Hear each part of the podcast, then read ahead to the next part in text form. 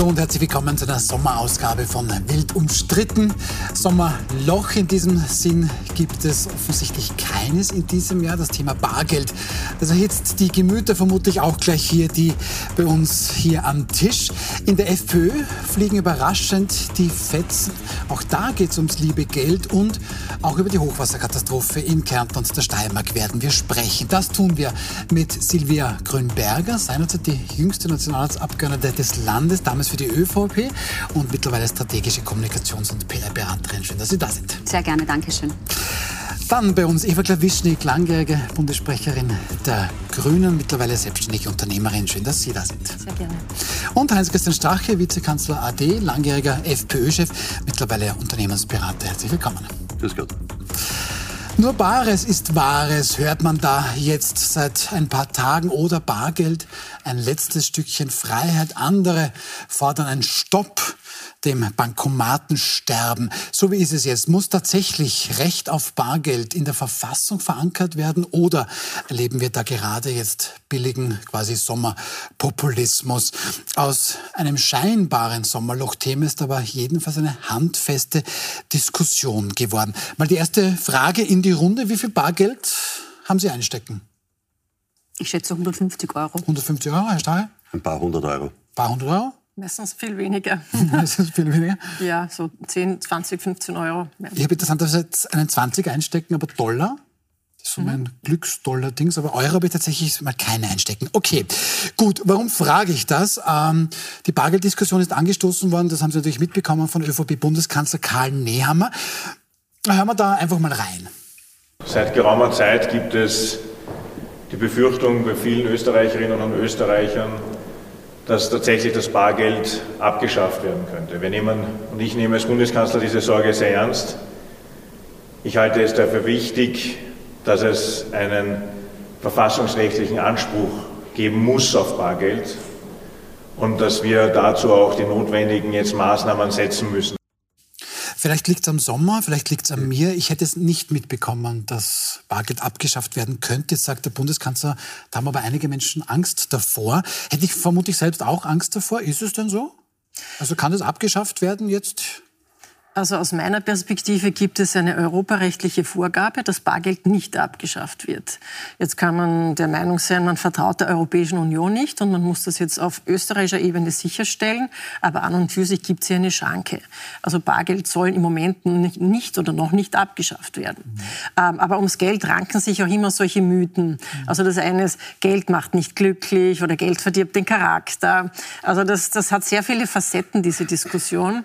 Ähm, mein Problem eher bei der Diskussion ist, dass ich viele ältere Menschen beobachte, die mit dem ges gesamten elektronischen Apparat, ob das jetzt von der Sozialversicherung ist, ähm, ob das bei, bei, Versicherungsverträgen ist, ob PayPal-Karten das sind, dass die mit dem einfach nicht mehr zurechtkommen. Und das ist ein ganz anderes und viel wichtigeres Thema, finde ich. Ja, aber das ist schon sehr gut differenziert. Bleiben wir noch mal bitte bei dieser Angst.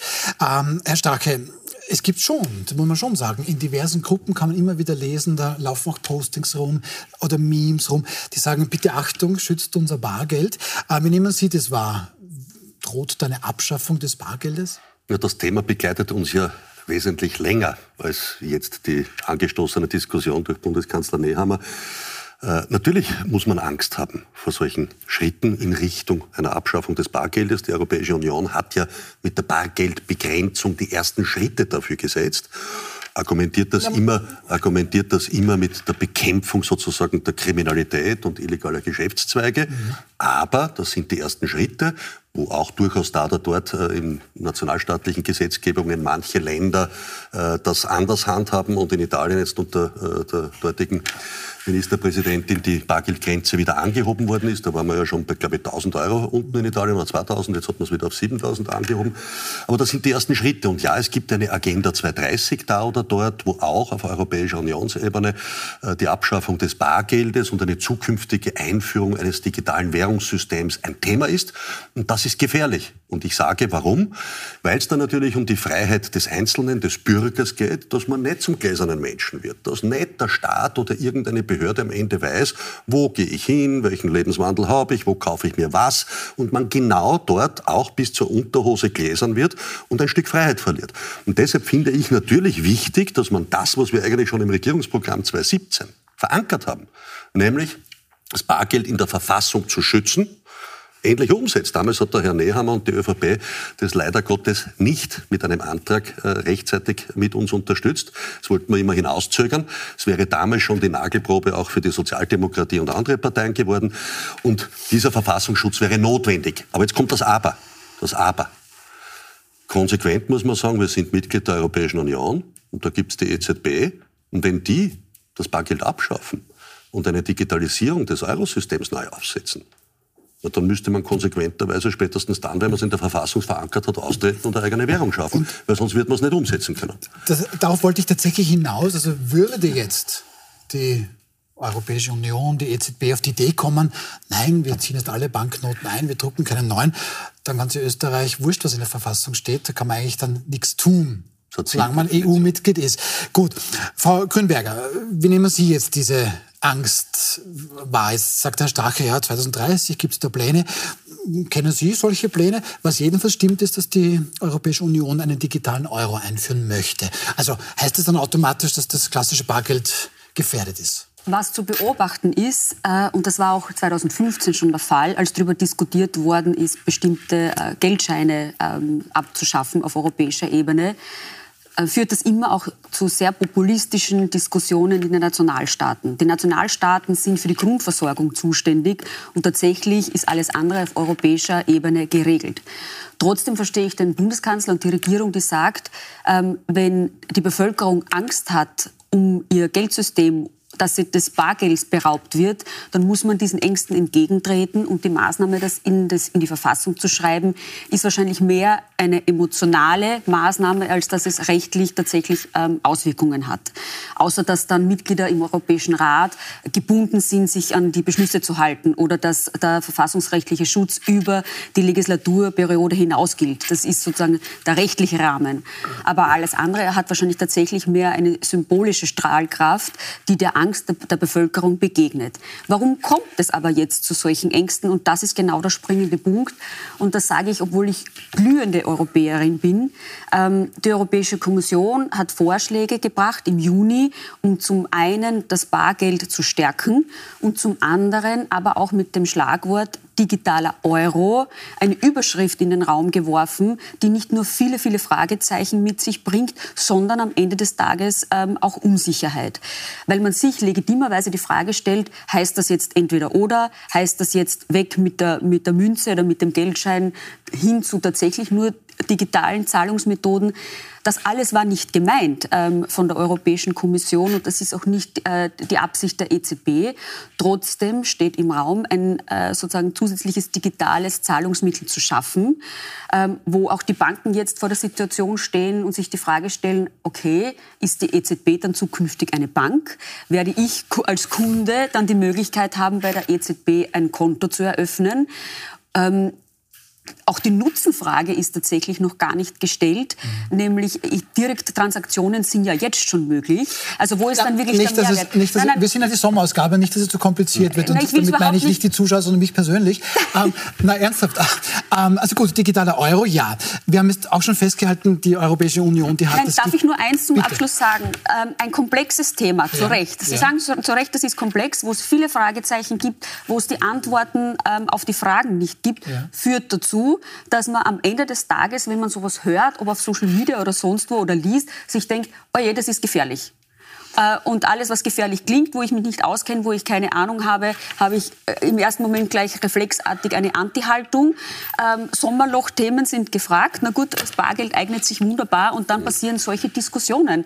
Also das sage ich jetzt als Kommunikationsexpertin ja. und gar nicht sozusagen vor dem politischen Hintergrund, dass solche Diskussionen ausbrechen, wenn man äh, der politische Debatten nicht ordentlich führt. Und das ist deshalb passiert, weil äh, sozusagen ein, ein, ein von der EZB sehr getrieben wird, dieser Vorschlag des digitalen Euros, und man sich aber im Europäischen Parlament und im Europäischen, aber, aber Europäischen da, da Rat widerspreche, noch da gar nicht äh, was in, was in Brüssel passiert, solange es nicht mit Ausländern zu tun hat, ist dem Österreicher im Regelfall völlig wurscht. Ich glaube, der hat gar nicht gewusst, dass der digitale Euro kommen würde. Das wurde ja hier zum Thema gemacht. Ich denke, wenn man, Nein, wenn man, genau, es wurde hier zum Thema, Thema gemacht. Wenn man sich Sorgen macht, dann kann man ja auch einmal die andere Seite der Kehr, also die, die andere Kehrseite der Medaille anschauen. Und da ging es um sehr hohe Eurobeträge. Und das hat schon einen Grund gehabt, warum man so hohe Euroscheine nicht mehr in Verwendung haben möchte. Und das hat mit Sicherheit auch einen Grund gehabt, weil wir eigentlich die letzten 10, 15 Jahre ähm, nicht nur in Österreich, sondern in vielen Ländern auch mit Geldwäsche, mit Korruption, wir haben unendlich viele Geldwäscherichtlinien verabschiedet. Wir haben mhm. im Bereich von ähm, Sanktionsbekämpfungen, äh, wir haben also mit Russland ein Thema, wir haben mit der Ukraine ein Thema. Warum man das nicht, warum man sich vor dem nicht so fürchtet wie vor einer digitalen Währung, leuchtet mir nicht ein. Ja. Also ich bin da höchst liberal. Es soll jeder irgendwie ähm, nach seiner Fasson hier glücklich werden. Ja. Es sollen viele Leute noch mit alten Währungen zurechtkommen. Aber es, viele junge Leute leben schon in einer ganz anderen Welt und auch in vielen anderen Ländern wird das schon ganz anders gehandhabt. Und jetzt kommt da noch ein dritter Aspekt dazu, nämlich diese unsägliche ähm, Abschaffungsdebatte von den Bankomaten. Ja. Ähm, wir haben eine der nach wie vor ähm, höchsten Bankomatdichte in Österreich. Ja. Ähm, also wovor fürchtet man sich jetzt hier eigentlich? Also, die, also auf, die, auf die Bankomaten müssen um wir kommen. Um die Bankomaten geht es mir gar nicht so. Es geht mir um die Menschen, um die Bürger, die natürlich das Recht behalten wollen, Bargeld bei sich zu haben und damit zahlen zu können. Da oder dort wird es ja heute schon abgelehnt. Aber das können wo Sie die Bürger, ja. Na, da oder dort wird es heute schon abgelehnt. Da gibt es dann Proteste, bis dann teilweise die Betriebe wieder umstellen und Bargeld zulassen. Ja, aber das ist ja ein normaler Prozess. Naja, das ist Nein, also ein normaler Prozess. Das soll ja schon ein Rechtsanspruch sein, dass ein, ich auch mit Bargeld also, zahlen darf. Ein, Punkt, ja, dann ich einen Lassen Sie mal meinen Gedanken bitte zu Ende führen. Gerne, Sie haben und eines vergessen. Es war Corona dazwischen. Und da war das kontaktlose Zahlen, also auch im Sinne des Schutzes ähm, der arbeitenden Bevölkerung von, von sehr hohem Wert eine Aber Herr Strache, bitte.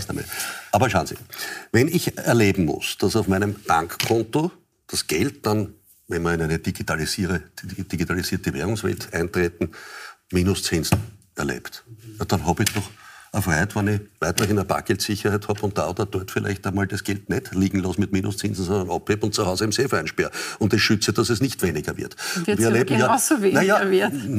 Nein, wenn ich aber Minuszinsen kriege, noch einmal. Das heißt, die Inflation habe ich immer. Aber bei Minuszinsen werden wir die jedes Monat abgezogen. Das ist ein Unterschied. Und wenn man in so eine Richtung steuert, ja, dann versteht man natürlich zu Recht den Bürger der Bürger. Ich will auch nicht haben, dass der Staat oder irgendeine äh, Behörde weiß, was kaufe ich mir? Wie viel Alkoholiker kaufe ich mir ein? Was für Gewand kaufe ich mir ein, wo kaufe ich mir ein, mit wem gehe ich wo essen. Das will ich nicht. Ich Aber will eine freie Gesellschaft, wo ja. unsere Grundrechte auch in diesen Bereichen weiter geschützt und gesichert bleiben. Das will ja niemand. Ja? ja also das, nein, äh, Aber Sie nein, trauen den Banken, dass sie die Verschlüsselungssysteme... Ich vertraue dem politischen ähm, System nicht in Dass sie die Bereichen. Verschlüsselungssysteme nicht so auflegen, dass es für jeden nachvollziehbar ist, was sie eingekauft haben? Wenn Sie mit Ihrer Kreditkarte zahlen oder mit Ihrer Bankomatkarte? Na, ich vertraue dem politischen System in vielen Bereichen leider nicht. Ja.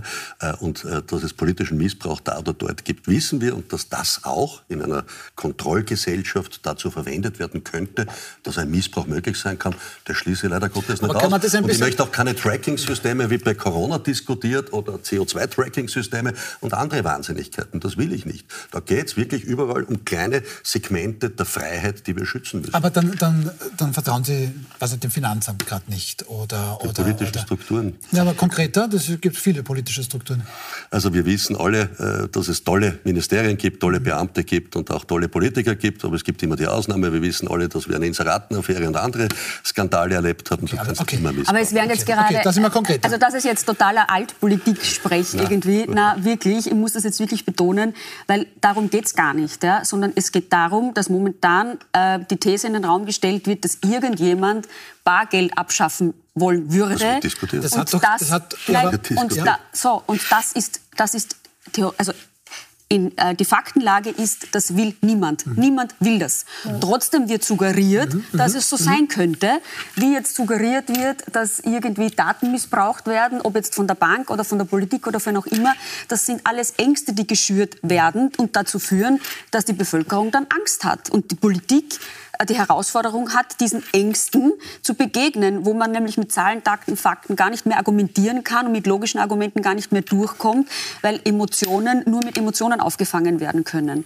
Und Schalten deshalb, Sie Ihr und deshalb, Handy ein und sagen Kryptowährung und Sie werden in der Sekunde lauter Meldungen mit Werbungen über Kryptowährung Ist ja gut. Bekommen. Die Kryptowährung kannst du ja heute nicht Nein, auf einem digitalen Bankkonto sicherstellen, so die kannst du auf einem Safe sicherstellen und bist Ja, geschützt. nur so viel zu Ihrer Angst vor Überwachung. Und das war jetzt ein Beispiel. Ja. Was ich kritisiere, was sagen, äh, nein, darf ich jetzt meinen Gedanken ja. auch fertig bringen? Was ich kritisiere, ist ähm, sozusagen, dass einmal mehr auch die, der Vorschlag der Europäischen Kommission, der richtig und gut gemeint war. Jetzt mit dem digitalen Euro. Mit dem digitalen mhm. okay. Euro, ja. Und das ist ja nämlich jetzt ja. Grundwurzel oder, oder ausschlaggebendes Momentum ja. für diese ja, Debatte. Für ja, also okay. ich möchte zurück zum Kern, worum es eigentlich geht. Mhm. Wir diskutieren da jetzt irgendwie Kraut, Kraut und Rüben gerade. Also ähm, der Vorschlag, den die Kommission gemacht hat mit der Absicherung des Bargeldes und gleichzeitig eines, einer Einführung eines digitalen Währungssystems, hat dazu geführt, dass man jetzt am Ende darüber diskutiert, äh, sozusagen Bargeld in die Verfassung zu schreiben, weil sich keiner auskennt und keiner weiß, was das eigentlich soll. So. Und es ist wieder einmal ein Beispiel, dass durch schlechte Kommunikation oder durch falsches Timing oder durch zu viele offene, äh, offen gelassene Fragen einfach Unsicherheiten entstehen. Und da ist die Politik gefordert da ist die Politik gefordert, in dem Fall sich jetzt hinzusetzen und zu überlegen, brauchen wir einen digitalen Euro überhaupt? Wem bringt das etwas? Wie exekutiert man das? Wer zahlt die Kosten, wenn das sozusagen für den Bürger kostenfrei sein soll? Wenn das eine Wallet ist, über die das abläuft, heißt das, ich muss digital affin sein, ein Handy haben, ein iPhone besitzen, um das abwickeln zu können?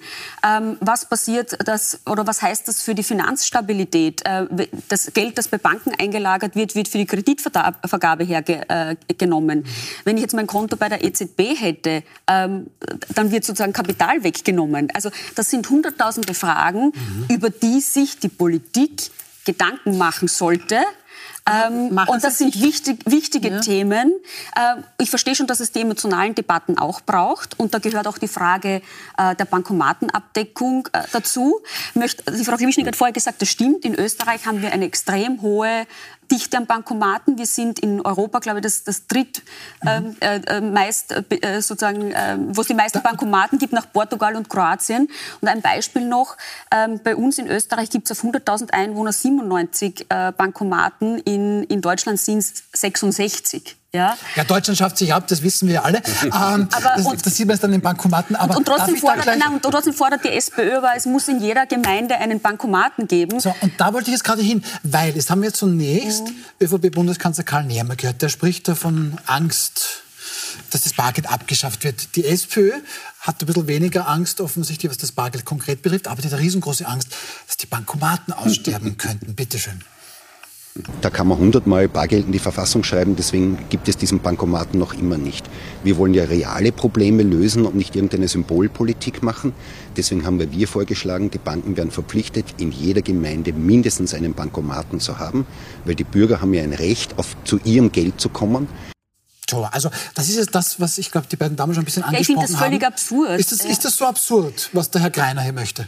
Das, also, es gibt jetzt nur, also in 15 Prozent der Gemeinden gibt es jetzt keinen Bankomaten. Äh, also die Bankomatendichte ist so stark, dass jeder Bürger in 1,2 Kilometer es schafft, so einen Bankomaten zu erreichen. Und wenn es in der Gemeinde keinen gibt, dann sind es maximal 5 Kilometer. Mhm. Es ist jetzt schon so, dass unter 10 Prozent der Bankomaten äh, wirklich sich wirtschaftlich rechnen. Das heißt, also der 5 Kilometer ist eine Sammelstelle, wo ich Kaffeesackern abgeben kann. Mhm. Also das ist fast flächendeckend. Aber das sind 15 Prozent der Fälle. Ja. Ähm, es ist aber es scheint so, als wäre wieder einmal ähm, ein bisschen zu viel Emotion in die ganze Debatte ja. hineingeflossen. Mhm. Und da sucht man sich jetzt irgendein Pferd, das so lange durch den Sommer geritten wird, bis es irgendwann wieder einmal den Geist aufgibt. Ja. Ich möchte nicht erleben, dass man am Ende dann so schrittweise vor dem Prozess stehen, dass mit der Einführung eines, eines, digitalen Währungssystems dann am Ende vielleicht wirklich das Bargeld abgeschafft werden sollte und man dann vielleicht äh, erlebt, dass das digitale Bankkonto aus welchen Gründen auch immer eingefahren wird und du völlig zahlungsunfähig bist und überhaupt nicht mehr weißt, wie du seine Sachen zahlen kannst, weil du kein Bargeld hast. Das ist eine Situation, wo ich äh, das durchaus berechtigt empfinde, endlich das umzusetzen, was wir schon 2017 im Regierungsprogramm ja, festgesetzt haben, nämlich gewesen, in der Verfassung sicherzustellen. Und ich halte das nicht für ein Placebo, wenn Sie sagen, das ist eine Symbolpolitik. Ein Verfassungsgesetz als Symbolpolitik herunterzuspielen, ist lächerlich. Das hat einen Verfassungsrang. Das ist rechtlich bindend. Und so gesehen wäre das wichtig, endlich in Umsetzung zu bringen. Aber die europäische Gesetzgebung nur, sticht die nationale. Aufpassen, nein. Doch. Weil wenn wir sagen, da ist ein Verfassungsbruch dann gesetzt, haben wir auch die Chance und die Möglichkeit, Möglichkeit, politisch Konsequenzen daraus, daraus zu ziehen. Und das muss man weiterdenken. Und deshalb glaube ich, ist es wirklich wichtig, von diesen Worthülsen in die Umsetzung zu gehen. Antrag stellen im Parlament und Nagelprobe machen. Gibt es die Zweidrittelmehrheit oder nicht für die Aber da sind wir bei so vielen anderen relevanten Themen, die für die Weltbevölkerung und für die österreichische Bevölkerung äh, ganz massive Auswirkungen haben. Wie wird die ganze Digitalisierung ablaufen? Also wie werden wir, werden wir verchippt sein? Wird es überhaupt noch eine Arbeitswelt geben? Also da ist das bargeldlose Zahlen ja ein, ein minimalster Bereich. Werden unsere Kinder in der Schule noch ohne ChatGPT überhaupt irgendwas schreiben können? Welche Berufschancen werden diese jungen Leute haben? Na, das gehört das, alles dazu. Ja, ja aber man, man, kann die Welt, man kann die Welt ja nicht zurückdrehen, sondern wir entwickeln uns ja ständig weiter. Deswegen äh, mit, einem, mit einem bisschen positiveren Gefühl da irgendwie hinauszuschauen in die Zukunft. Anstatt immer alles zu verhindern und der Verfassungsglocke ja. drüber zu stellen, dann bleiben wir auf der Insel der Seligen. Also ich bin auch dafür, total positiv in die Zukunft zu blicken, wobei äh, sozusagen, wenn es diese Absicherung in der Verfassung braucht, äh, dann, und, und, der Gipfel, der jetzt dann stattfinden wird, man wird außerdem äh, auch eine verfassungsrechtliche also Mehrheit brauchen, das heißt eine, eine äh, über die Regierungsparteien hinausgehende Mehrheit im Parlament, wenn man das beschließt ist in Ordnung. Also da wird niemand etwas dagegen haben, wenn das die Gemüter beruhigt soll sein und ein verfassungsrechtlicher Rahmen über die Legislaturperiode hinaus ist ja gegeben, habe ich vorhin schon gesagt. Aber jetzt alles schlecht zu reden und da bin ich bei der Frau Klawischnik und zu sagen, wir fürchten uns vor alles, vor allem und jedem und hinter jeder Ecke lauert jemand, der mir was Schlechtes will. Das ist, glaube ich, eine Grundhaltung, ähm, die, die äh, nicht nur dem eigenen Gemüt schadet, sondern man als Meinungsträger in dem Land auch nicht prolongieren sollte. Also, Herr, Herr Strache, Seien wir positiv ein bisschen. Seien Sie mal ein bisschen positiv. Seien wir positiv und schützen wir das Bargeld. Bitte. Aber Herr Strache, bleiben wir bei Ihnen. Ähm, da gibt es doch plötzlich nochmal einen Streit zum Streit. Die große Frage, quasi auf Schweizerisch, wer hat es erfunden? Hat die FPÖ jetzt quasi mit Ihnen auch diese Bargeld-Diskussion ähm, losgelöst, den Vorschlag mit Bargeld, Recht auf Bargeld in die Verfassung? Oder hat es jetzt die ÖVP. Das ist ja ähm, recherchierbar und die Quellen sind. Na, schauen wir uns einmal den, den, den Christian Stocker an. Das ist der Generalsekretär der ÖVP, was er dazu sagt. So oft, wenn Herbert Kickl etwas sagt, ist es halt nicht richtig. Äh, die Kopiermaschine steht bei der FPÖ, weil abgeschrieben wurde offensichtlich das Wahlprogramm, abgeschrieben wurde der Antrag aus dem Nationalrat. Also die Kopiermaschine steht in diesem Fall eindeutig bei der FPÖ. Da war ja der Vorwurf von Herbert Kickl, dass die ÖVP hier jetzt quasi eine FPÖ-Idee klaut. Da hat der Herbert Kickl recht, denn äh, die Diskussion Bargeld in der Verfassung zu schützen, ist meines, meiner Erinnerung nach von uns bereits 2013 das erste Mal angestoßen worden, dann 2015, 2016 im Rahmen des Präsidentschaftswahlkampfs noch einmal. Mhm. Und dann ist irgendwann einmal die ÖVP durch uns im Zuge der Regierungsverhandlungen 2017 draufgekommen, dass das was Nein, Vernünftiges wäre. Und da war es dann im Regierungsprogramm von uns hinein verhandelt. Das war 2015 und ich kann mich nur erinnern, das war der Harald Mara, der damals Staatssekretär war, eine mhm. große Kampagne gemacht hat. Sogar mhm. alle Banken haben das unterstützt. Ähm, und in der Folge gab es sogar Landtagsbeschlüsse. Das ist dazu. aber nicht 2013, wo 2015. das erste, 2013 haben wir das erste Mal darüber diskutiert. Ja. Ne? Also wer war ja, dann die Kopiermaschine, der Mara oder wer?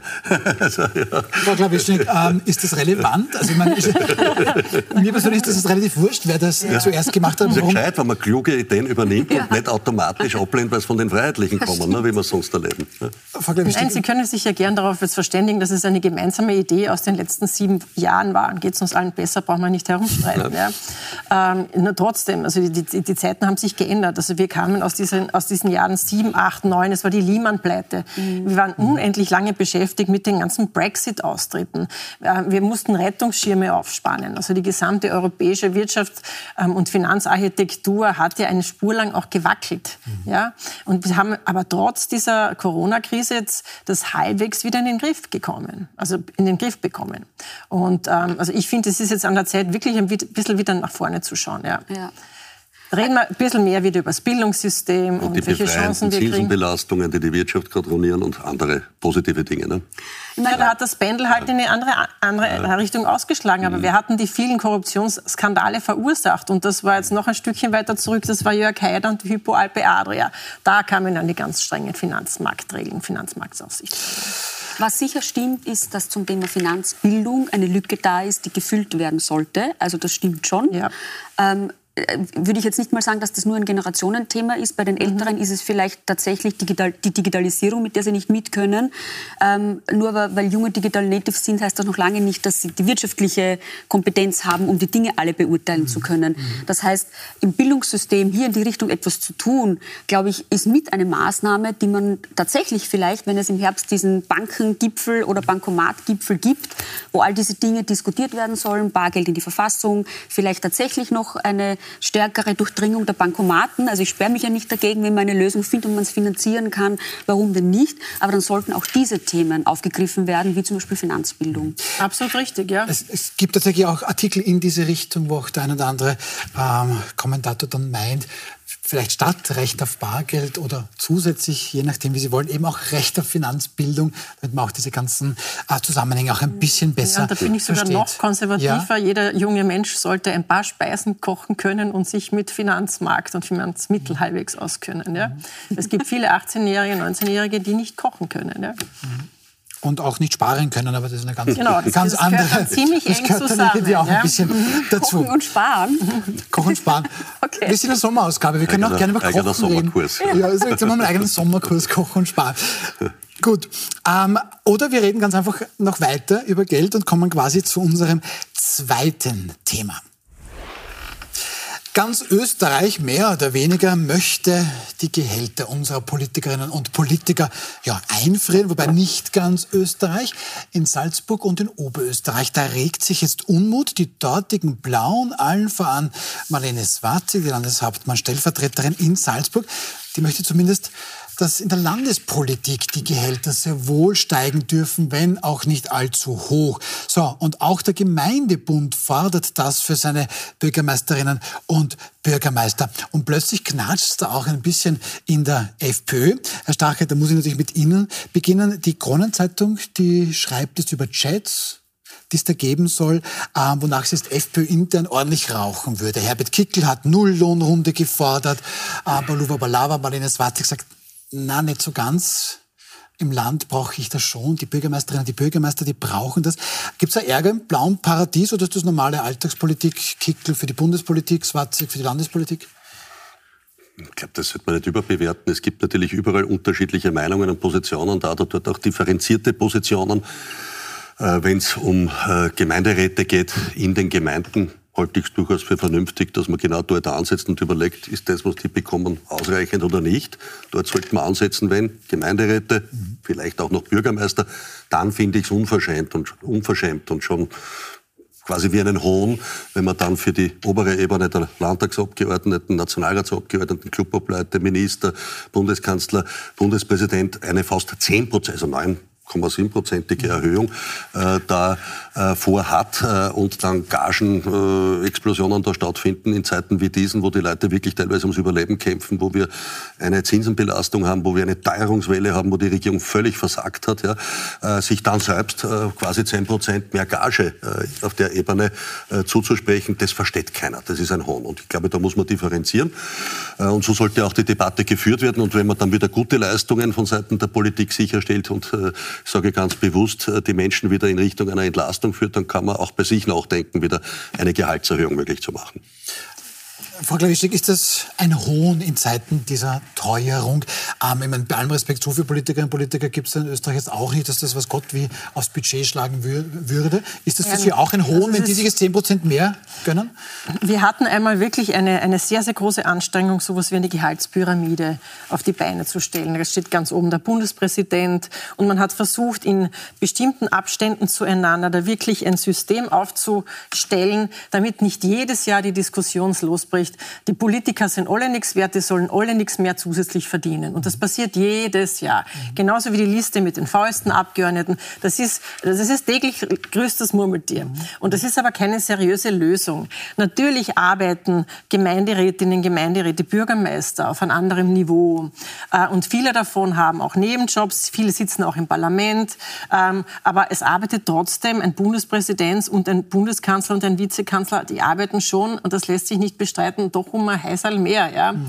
Ähm, und dem einfach eine faire Verteilungschance zu geben, ohne dass man jedes Jahr darum streiten muss und so eine unsägliche Neiddebatte vom Zaun brechen muss. Das gibt es in anderen Ländern im Übrigen nicht so. Ähm, weder in den skandinavischen Ländern noch in den USA haben wir so eine Neiddebatte und es geht ja niemandem schlechter, wenn es den anderen ein bisschen besser geht. Ja? Ähm, was man sich immer vorstellen kann, ist, dass man die Untersten überproportional anhebt ähm, und dass man bei den Obersten deutlich einspart. Aber das gesamte System über den Haufen zu schmeißen und dann hast du auf einmal Relationen von Spitzenpolitikern zu Spitzenmanagern, die gehen auf keine Kurhaut mehr. Das geht sich dann auch nicht mehr aus, weil dann da geht doch niemand mehr in die Politik. Ja? Mhm. Das sollten wir uns dann schon noch anschauen. Ich fasse immer ein bisschen zusammen. Also für einen Strache wäre das eigentlich schon hohn, wenn das quasi plus 10 Prozent rauskommt. Frau Swatzig fordert nicht mal so viel, muss man der Vollständigkeit halber auch sagen. Frau Gamischnik sagt, meine Güte, jedes Jahr diese gleiche Neiddebatte mehr oder weniger. Das muss doch wirklich nicht sein. Frau Grünberger, wo sind Sie da in diesem Gemengelage? Ich schließe mich da bei der Frau Glawischnik mhm. eher an. Ähm, man darf nicht vergessen, äh, die Verantwortung, die Politiker tragen. Und natürlich ist das vom Bundespräsidenten angefangen bis hin zum Gemeinderat ähm, eine andere. Mhm. Und äh, man kann darüber diskutieren, was wird denn bezahlt? Ist es die Verantwortung oder ist es sozusagen der stundenmäßige Aufwand? Ähm, Schmerzensgeld. Wie auch immer. Ähm, aber am Ende sind Politiker im Vergleich zu Managern aus der Wirtschaft wirklich nicht gut bezahlt. Mhm. Und die Verantwortung, die sie aber tragen und die Leistung, die sie erbringen, egal auf welcher Ebene, ist eine extrem hohe. Ähm, es wird am Ende tatsächlich dazu führen, dass niemand mehr sich bereit erklärt, ähm, der eine, ein, eine fundierte Ausbildung hat, der aus einem wirtschaftlichen Beruf kommt, ein gewisses äh, Einkommen hat, sich äh, sozusagen für eine bestimmte Zeit in der Politik zu engagieren, wenn man dauernd damit konfrontiert ist, permanent in der Öffentlichkeit zu stehen. Das Privatleben wird durch den Kakao gezogen. Man ist ständig äh, der Gefahr ausgesetzt, irgendwo beobachtet zu werden, fotografiert zu werden. Es wird mhm. alles kommentiert bis hin zur Tatsache, was man jetzt verdient. Und für das muss man sich auch noch rechtfertigen. Also, also, also das ist eine ganz schlechte Kultur, die wir da in Österreich haben die äh, teilweise bei der Politik gar nicht aufhört. Also wenn man Managern was anhaben möchte oder wenn man dort jemanden anzünden will, dann ist es auch oft das Thema, was verdient der oder was verdient die. Äh, und wir, wir nivellieren uns da äh, so nach unten und ich finde es wirklich schade, dass wir so einer Kultur ausgesetzt sind ähm, und nehmen das gleich beim, beim Schopf und sagen, lassen wir uns dem nicht aussetzen, ändern wir es. Aber das müssen wir dann gemeinsam tun. Und wir sollten noch gemeinsam dann besprechen, und da bin ich dann auch gespannt, was Herr Strache dazu sagt, wie viele der Dinge, die Sie angesprochen haben, was in Politikerinnen und Politiker erleben, haben Sie dann erlebt. Ne? Darüber müssen wir schon schauen und quasi so ein bisschen möchte ich versuchen, dann die Frage zu erörtern. Gibt es dieses alte Sprichwort, für pay peanuts, you get monkeys. Wenn du nur Erdnüsse bezahlst, dann kriegst du halt auch nur Affen. Jetzt nichts gegen Affen, falls welche zuschauen. Wir sind gleich wieder zurück. Bleiben Sie dran nach einer kurzen Pause.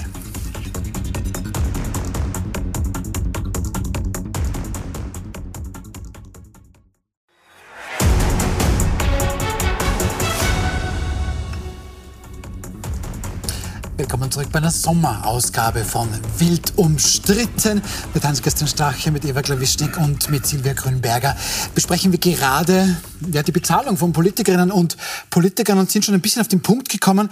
Naja, die sind vielleicht alle zu wenig bezahlt. Bevor wir uns das aber anschauen, eine quasi aktuelle Entwicklung. Wir haben schon gesagt, FPÖ-intern gibt es ein bisschen Streit. Marlene Swatzig in Salzburg, die möchte es auf Landesebene oder darunter dann sehr wohl die Politiker Bürgermeistergehälter erhöht werden. Ähm, und das fordert auch der österreichische Gemeindebund. Da sind quasi die Bürgermeisterinnen und Bürgermeister ähm, auch organisiert. Und jetzt haben wir folgende Grafik vorbereitet. Das Bruttogehalt der Bürgermeisterinnen und Bürgermeister in Österreich, einer quasi österreichischen Durchschnittsgemeinde. Da gehen wir jetzt von 4.300 BewohnerInnen aus. Warum? Weil je größer die Stadt, desto mehr wird auch quasi die Bürgermeisterin, der Bürgermeister bezahlt. Am lukrativsten ist das da zum Beispiel in Vordelberg. Da geht sogar bis zu 9.000 Euro brutto. Da wird interessanterweise auch die Anzahl der Nächtigungen in den Gemeinden einberechnet beim Bürgermeister. Ähm, Im Burgenland schaut das Ganze schon ganz anders aus. Da sind wir im Durchschnitt bei 4.600 Euro brutto für eine Bürgermeisterin, einen Bürgermeister. Äh, in Oberösterreich ist da ein bisschen besser, in Tirol auch. In Salzburg schaut es auch nicht so schlecht aus. So, jetzt sagen also die Bürgermeisterinnen und Bürgermeister, ähm, nicht böse, aber ihr könnt da oben ja, da könnt ihr gerne äh, euch die Nulllohnrunde verordnen, so wie Herr Kickel das auch zum Beispiel möchte. Ähm, aber bitte nicht bei uns im, im, als Bürgermeisterin, als Bürgermeister, weil bei uns macht das schon einen Unterschied. Äh, wie sehen Sie das, Herr Strache? Ich finde schade, dass man die Gemeinderäte mit ein paar hundert Euro nicht äh, eingeblendet hat, ja. die die monatlich kriegen für ihre Tätigkeit. Weil da sieht man dann den dramatischen Unterschied, ja. ja. Äh, ob sich das dann jemand antut und ob man da Leute mhm. findet, die bereit ja. dazu sind, neben ihrem äh, hauptberuflichen Job sich dann da auch in der Gemeinde entsprechend zu engagieren. Ja, aber ich habe vorher so verstanden, dass die, Null, die Nulllohnrunde, das finden Sie gut. Bei den Gemeinderäten nicht. Im ah, unteren okay, Bereich stimmt, dort, gesagt, glaube ich, wäre anzusetzen. Aber das haben Sie leider völlig äh, außen vor gelassen. Wenn es dann in den höheren Bereich ja. geht, sage ich, angesichts der Leistung der ja. Politiker, es ist ja immer die Frage, was war die Leistung? Ja. Was ist die Leistung der Regierung und der Politiker? Teuerungswelle, Inflation, ich weiß es nicht. Ist das der Dank, dass man sich dann 10 Prozent mehr gibt? Kann man jetzt überspitzt und natürlich zynisch und äh, polemisch äh, empfinden. Aber ich glaube, dass das das Gefühl äh, der Leute ist. Wenn ich heute erlebe, dass eine Pensionistin weiß ich nicht, letztes Jahr mit drei irgendwas äh, Prozent Inflation äh, eine Erhöhung erfahren hat und dann sieht, dass Spitzenpolitiker sich zehn Prozent gönnen wollen, äh, dann würde sich die Pensionistin wünschen, dass sie das nächste Mal vielleicht auch mit zehn Prozent ja, dabei ja, ist. Da ne? ja jetzt, so wie es aussieht, würden die Pensionen ja jetzt dann kommen, wenn wir, 9,7. Nein, ja. ja. genau. Wenn wir einen Weg finden, wo wir sagen, wir machen das wirklich generalisierend für alle Bereiche, ja. dann wäre das Verständnis vielleicht noch da. Und dann verstehe ich auch grundsätzlich natürlich die Anregung der Frau Klawischnik, dass sie nicht ganz Unrecht hat. Ne? Ja. Mit der Neiddebatte, mit einer polemischen Überziehung da oder dort und einer Gehaltspyramide, die es ursprünglich gab, die heute schon in Schieflage geraten ist, weil die Beamten den Automatismus der Erhöhung erlebt haben und die Politiker mehrere Nulllohnrunden gemacht haben und daher gar nicht mehr in diesem Pyramidensystem diese äh, Wertigkeit mhm. gegeben ist wie früher. Nur der Punkt ist schon, mit einer Selbstgeißelung ja, ähm, löst man die Probleme der Teuerung, der Inflation und auch der niedrigeren Pensionen nicht. Also man muss schon Lösungen für die Probleme äh, hinlegen, wo sie sind. Äh, und wer glaubt, dass, dass da jetzt die große Dankeswelle ausbricht, wenn man auf etwas verzichtet, das, wird, äh, das steht auch nicht im Vordergrund. Politiker werden daran gemessen, ob sie einen guten Job machen oder nicht. Ja, aber wer definiert das? Gut, die Wählerinnen ja, und Wähler. Ne? am Ende ja. des Tages der Wähler, weil der ein Zeugnis abgibt und eine ja. Wahlstimme, mit der er entscheidet, welche äh, Partei oder welche Person sozusagen ähm, in der Verantwortung sein soll. Ähm, aber ähm, äh, so wie Sie vorher gesagt haben, es ist ein Hohn, wenn die Politik sich, sich äh, mehr Geld zuschreibt. Bei durch, der Leistung, ne? die aktuell gelebt wird. Ne? Die Leistung und die Definition der Leistung ist immer eine Frage. Da bestimmt, glaube ich, der Standort, äh, den Standpunkt. Als ehemalige Oppositionspartei wird man das womöglich jetzt ähm, äh, so sehen. Ähm, aber es, stehen, also es gab Kollektivvertragsverhandlungen, es wird im Herbst auch wieder Kollektivvertragsverhandlungen geben. Ähm, hier jetzt einen, generell einen Maßstab setzen zu wollen und vielleicht als Politik dann möglicherweise zu sagen, ich gehe mit gutem Beispiel voran, ich glaube nicht, dass das die passende Lösung ist auf die Fragen, die momentan am Tisch liegen. Und noch einmal, Politiker sein ist eine extrem hohe Verantwortung, äh, bringt ein nicht nur Engagement mit sich, sondern auch ein hohes Wissen, auch beim Gemeinderat.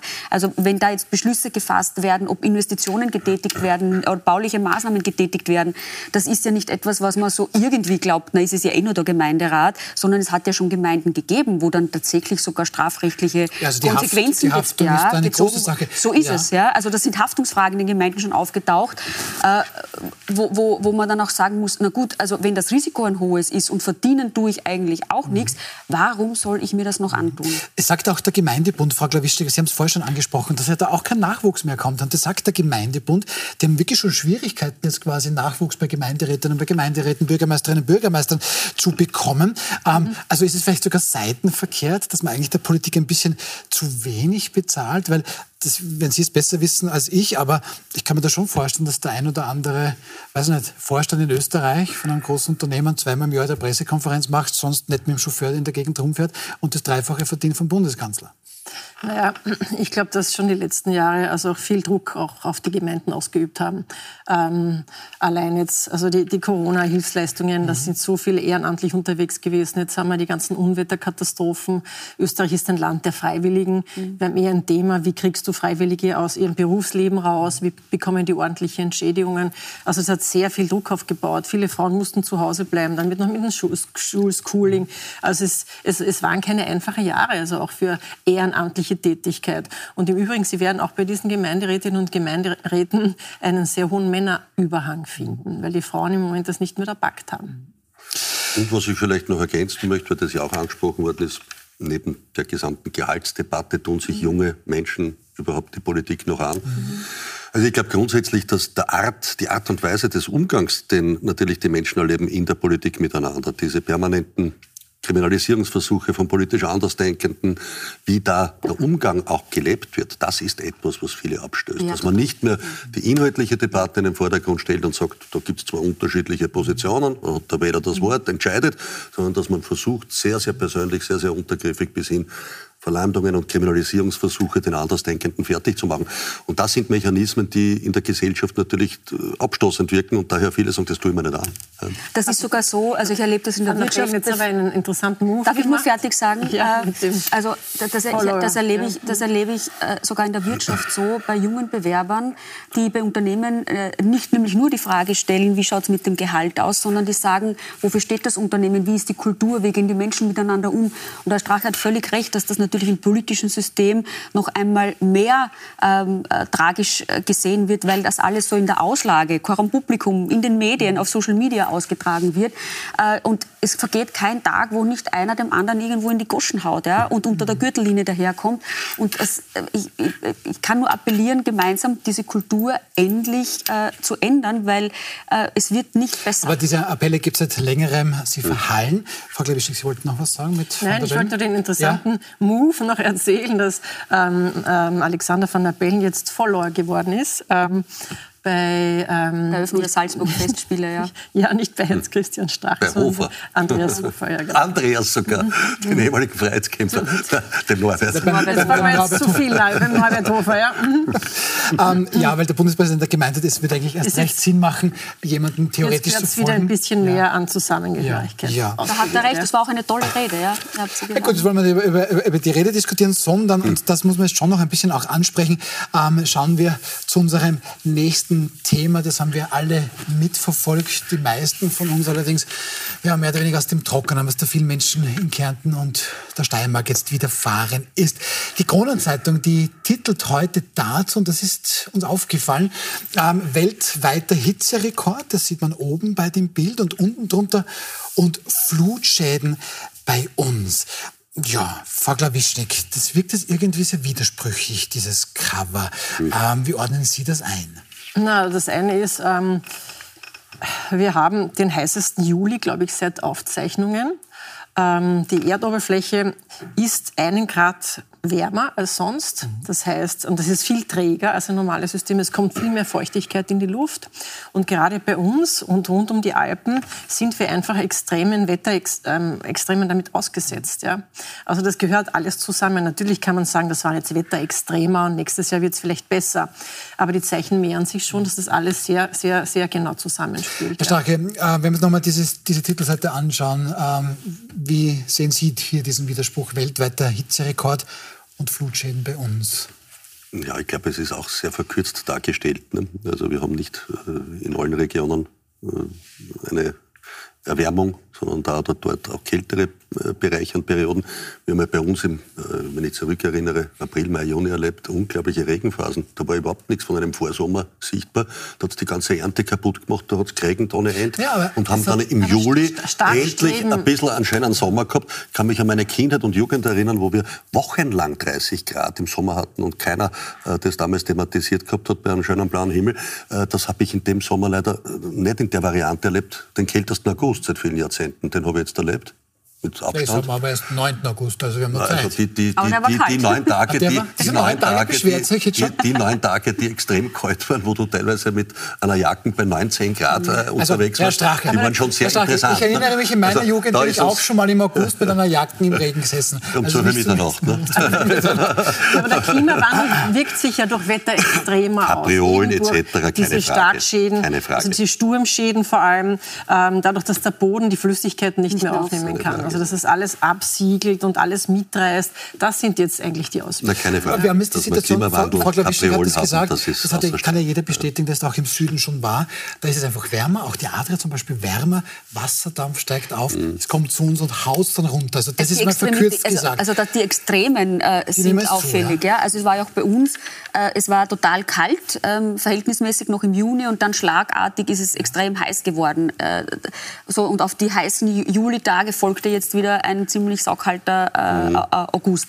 Der Diese, jetzt erst neun Tage alt ist. Gebt ihm noch eine Chance. Ich, ich beschwere mich eh gar nicht, aber natürlich sind die Folgen des Klimawandels bemerkbar ähm, und natürlich ist sozusagen sind, sind, äh, ist die Klimapolitik eine, die wir werden das in Österreich alleine nicht lesen, lösen können, aber ähm, ein wichtiges Thema, was man nicht einfach so vom Tisch äh, wischen kann und sagen kann, Ach, ja, vor 20 Jahren war es auch so. Also das ist, das ist Womit sind Sie der Mit dem Klimawandel, der immer stattgefunden stattgefunden hat auf diesem Planeten und äh, wo wir, glaube ich, die Streitdebatte haben oder die unterschiedlichen Auffassungen haben, inwieweit ist der Mensch verantwortlich für Klimawandel oder nicht, ja? äh, welchen Einfluss hat er, wie groß ist der Einfluss, da gibt es dann die Unterschiede. Dass es den Klimawandel immer gegeben hat, dass es auch unterschiedliche wissenschaftliche Ansätze an Begründungen gibt durch vermehrte Sonneneruptionen, die die letzten drei Jahrzehnte ja, wissenschaftlich festgestellt worden sind und daher nicht nur die Erde sich erwärmt, sondern in unserem Sonnensystem alle Planeten interessanterweise, wo wir sicher als Menschen nicht verantwortlich sind, dass Jupiter und andere auch eine Erwärmung erleben. Also das sollte man also insgesamt, nicht, wie, ja, wie, das sollte man vielleicht insgesamt. Brauchen Sie noch, Nein, also wie viel? Es gibt ja tausende Wissenschaftler, die aber auch Frage, durchaus gewissen, gewissen öffentlichen Debatten sehr kritisch gegenüberstehen. Nein, ja. Herr Strache, Frage. Wir haben, jetzt, wir haben jetzt auch Bilder gesehen aus Kärnten und der Steiermark und ich glaube, da sind wir uns alle einig, dass, dass wir das niemandem wünschen. Aber würden Sie das tatsächlich nach Kärnten fahren und sagen, du ja, mit dem Klimawandel das nichts tun, das ist jetzt aus der Pech gehabt, dass ein Haus, das seit 500 Jahren da steht, plötzlich jetzt im Jahr 2023 weggeschwemmt wird. Nein, im Gegenteil, um, genauso wie vor 150 Jahren bei Überschwemmungen ich das niemandem gewünscht habe, sondern man hätte nachdenken müssen, ist es richtig, dass man in solchen gefährdeten Zonen, ja, wo es immer schon in der Geschichte auch vielleicht mhm. Hochwassertendenzen gab, Baugenehmigungen erteilt hat. Ja. Das ist der man, müsste, Punkt, ja. man müsste hinterfragen, ob es nicht gescheit gewesen wäre, da oder dort, so wie in Wien bei der Donau, ein Entlastungsgeriene zu machen und damit solche Sachen abzufangen, auch in anderen Regionen über solche Maßnahmen nachzudenken. Aber die also 100-jährigen Hochwässer kommen immer öfter, die, die Gesamt, kommen nicht mehr alle 100 Jahre. Die Gesamtplanung in dieser Frage ist wichtig, ja, sich zu überlegen, dass es leider immer wieder Katastrophen gab und wie man da solche vermeiden können, besser schützen können, auch besser helfen können. Wir haben ja auch die Debatte jetzt, äh, wenn es um äh, die äh, Rekordwasserstände geht, dass natürlich der Katastrophenfonds aufgestockt werden muss und vieles mehr zu tun ist. Ja. Das heißt, das jetzt darauf herunterzubrechen, zu sagen, das ist ein einzigartiges Ereignis, ist falsch.